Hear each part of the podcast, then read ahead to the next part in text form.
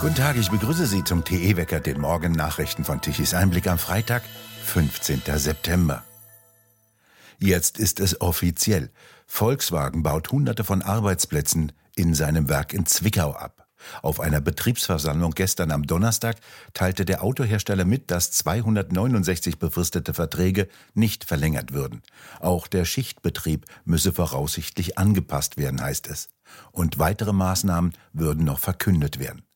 Als Grund nannte der Autohersteller die aktuelle Marktsituation. Die Käufer hielten sich bei Elektroautos zurück, heißt es von VW. Das Autowerk in Zwickau war das erste, das mit rund 1,2 Milliarden Euro vollständig auf die Produktion von Elektroautos umgebaut wurde. Das letzte Verbrennerauto ist dort 2020 vom Band gelaufen. 10.700 Mitarbeiter sind in der Fabrik beschäftigt, darunter etwa 2.200 mit befristeten Verträgen. VW ist in der Region der wichtigste Arbeitgeber. Auch für die Zukunft der anderen Mitarbeiter mit befristeten Verträgen würde es nicht gut aussehen. So wird aus der Betriebsversammlung berichtet. Nach einer halben Stunde seien Menschen mit Tränen in den Augen aufgestanden und rausgegangen, zitiert der MDR einen VW-Mitarbeiter. Kaum jemand kauft die Elektroautos, sie füllen die Autohalden. Doch ein Sprecher des VW-Konzernes betont, VW sei vom Weg in die Elektromobilität weiterhin zu 100 Prozent überzeugt, eine Kurskorrektur sei nicht geplant. In das Zwickauer Werk werde auch weiterhin investiert. Ein geplantes neues Werk für Elektroauto in Wolfsburg soll nicht gebaut werden, wie der Business Insider aus Führungskreisen des Konzernes berichtete. Der Ministerpräsident von Sachsen, Kretschmer, CDU, hatte, wie wir auch im TE-Wecker berichtet hatten, bereits am Dienstagabend auf einer CDU-Veranstaltung vor bedauerlichen Nachrichten aus Zwickau gewarnt. Der Wirtschaftsminister von Sachsen Dulig, SPD, sprach gegenüber der DPA am Mittwoch von einer ernsten Situation. Die Lage auf der Mittelmeerinsel Lampedusa werde unbeherrschbar und unhaltbar. Der Bürgermeister Filippo Manino sagte, dass die Inselbewohner physisch und psychisch erschöpft seien. Die Insel wird seit Tagen von Tausenden von Migranten überrollt, fast nur Männer aus Subsahara-Afrika. In der Sammelstelle kommt es zu Spannungen. Videos zeigen, wie Afrikaner über den Zaun der Anlage klettern und zu entkommen versuchen. Währenddessen sagte Italiens Premierministerin Giorgia Meloni, die Frage sei, wie die Ankünfte in Italien gestoppt werden könnten. Der Vizepremierminister Matteo Salvini sagte, wenn 120 Boote zur gleichen Zeit auf Lampedusa ankämen, sei dies kein einzelner Vorfall, sondern ein Kriegsakt. Das führe nicht nur Lampedusa, sondern die gesamte italienische Gesellschaft zum Zusammenbruch. Er sei davon überzeugt, dass hinter diesem Exodus eine Regie stecke. Die italienische Zeitung Il Giornale berichtete, dass die meisten der kleinen Boote mit ziemlicher Sicherheit von größeren Mutterschiffen stammten. Auch die zahlreichen NGOs spielten eine Rolle. Ihnen stünden, so Il Giornale weiter, insgesamt 21 Boote zur Verfügung, die abwechselnd vor der afrikanischen und der italienischen Küste eingesetzt würden. Dazu kämen noch zwei Aufklärungsflugzeuge. Das am stärksten vertretene Land sei Deutschland, unter dessen Flagge elf Boote fahren. Dann würden drei Boote unter spanischer Flagge fahren. Neun große Schiffe mit einer Kapazität von mehr als 200 Personen würden eingesetzt. Das größte Schiff sei die deutsche Sea-Watch 5, die bis zu 500 Migranten auf einmal transportieren könne. In Berlin hat die Ampelkoalition in dieser Woche die freiwillige Aufnahme von Migranten aus Italien gestoppt.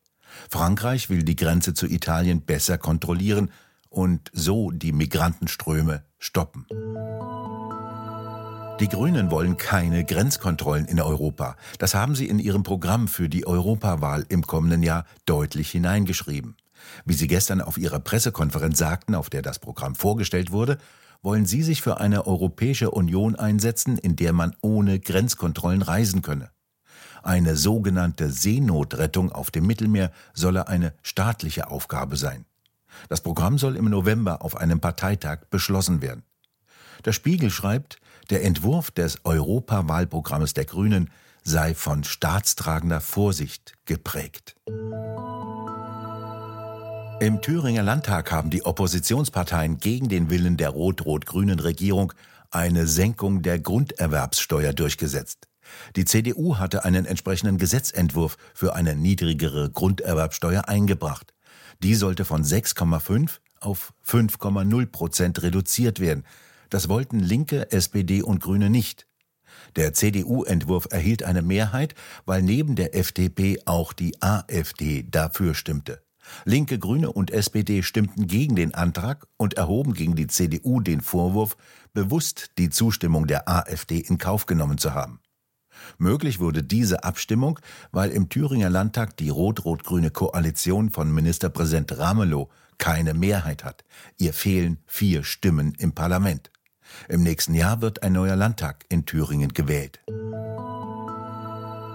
Neue, schlechte Umfragewerte für die Spitzenkandidatin im hessischen Landtagswahlkampf, Bundesinnenministerin Nancy Faeser. Eine Umfrage von Infratest DIMAP für den hessischen Rundfunk ergab, dass nur 17 Prozent der Wähler Faeser wählen wollen. Dies ist auch der persönliche Tiefstwert von Faeser.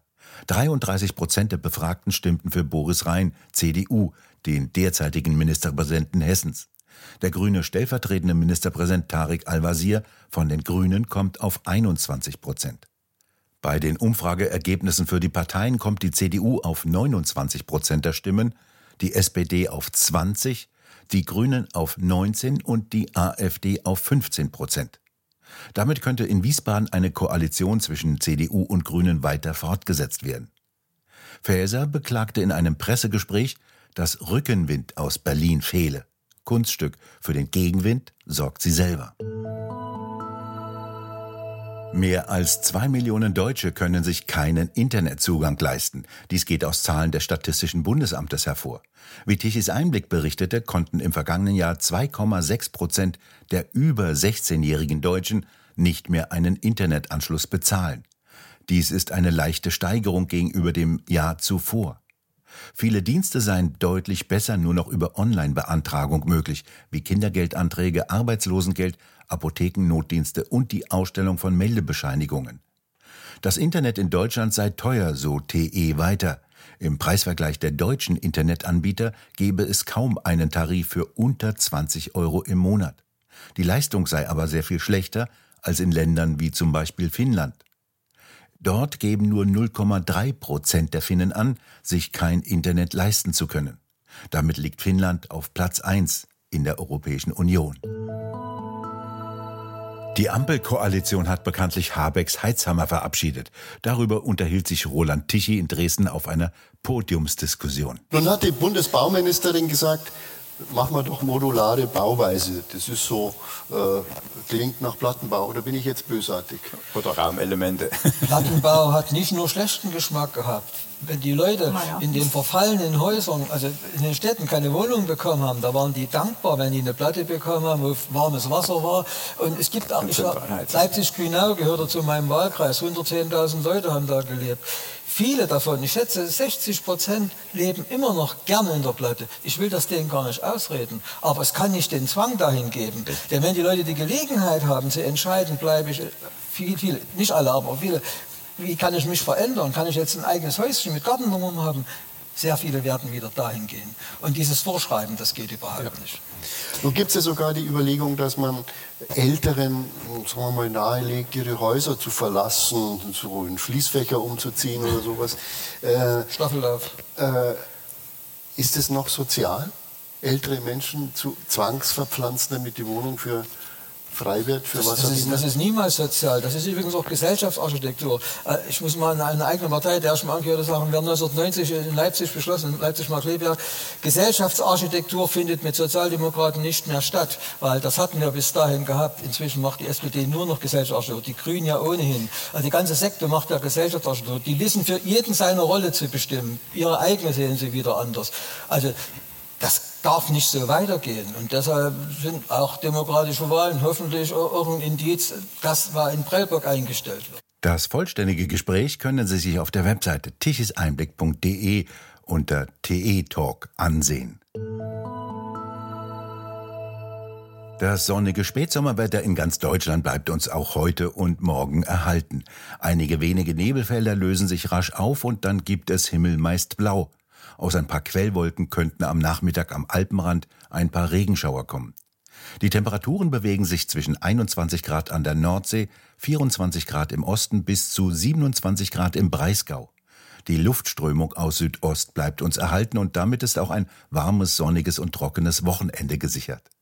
Und nun zum Energiewendewetterbericht von Tichys Einblick. Gestern Mittag um 12 Uhr benötigte Deutschland eine elektrische Leistung von 69 Gigawatt. Die konventionellen Kraftwerke fuhren ihre Leistung hoch und lieferten um 12 Uhr 26 Gigawatt ab. Die Millionen Photovoltaikanlagen konnten mittags um 12 Uhr laut Angabe der grünen Agora Energiewende knapp 31 Gigawatt liefern, aber nur zwei Stunden lang und danach fiel die Leistung drastisch ab und ab 19 Uhr gab es dann nichts mehr von der Energie, die eigentlich Deutschland versorgen soll. Den gesamten Tag über musste Deutschland wieder Strom aus den Nachbarländern importieren. Mittags um 12 Uhr 2,6 Gigawatt an elektrischer Leistung und abends um 19 Uhr dann sogar die erhebliche Menge von 10,5 Gigawatt. Dies zu einem äußerst fetten Preis von 235 Euro pro Megawattstunde. Eine erfreuliche Rolle spielten die 30.000 Windräder im Land. Sie standen den gesamten Tag über nahezu still erzeugten keinen gesundheitsschädlichen Infraschall und killten auch keine Vögel, die sich auf ihren Weg nach Süden machen. Wir bedanken uns fürs Zuhören. Schön wäre es, wenn Sie uns weiterempfehlen. Weitere aktuelle Nachrichten lesen Sie regelmäßig auf der Webseite tichiseinblick.de und wir hören uns morgen wieder, wenn Sie mögen.